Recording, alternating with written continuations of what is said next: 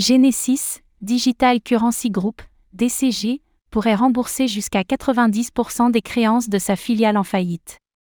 Tandis que Genesis, filiale de Digital Currency Group, DCG, a fait faillite en janvier dernier, un accord de principe a été trouvé avec les débiteurs et les créanciers. Ainsi, jusqu'à 90% des sommes dues pourraient être remboursées.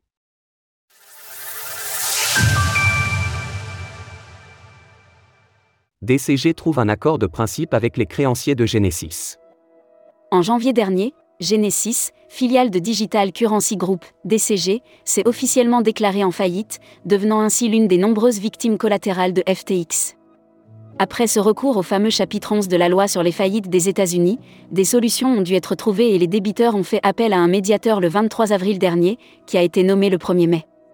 Le 23 août, ce processus de médiation a pris fin, et DCG a annoncé avoir trouvé un accord de principe avec les débiteurs de Genesis ainsi que l'Official Committee of Unsecured Creditor, UCC. En tenant compte des prix du marché, il est ainsi estimé que le montant des remboursements à venir devrait être de l'ordre de 65 à 90% des sommes dues. Plus précisément, l'accord cite 630 millions de dollars de prêts non garantis qui arrivaient à échéance en mai dernier.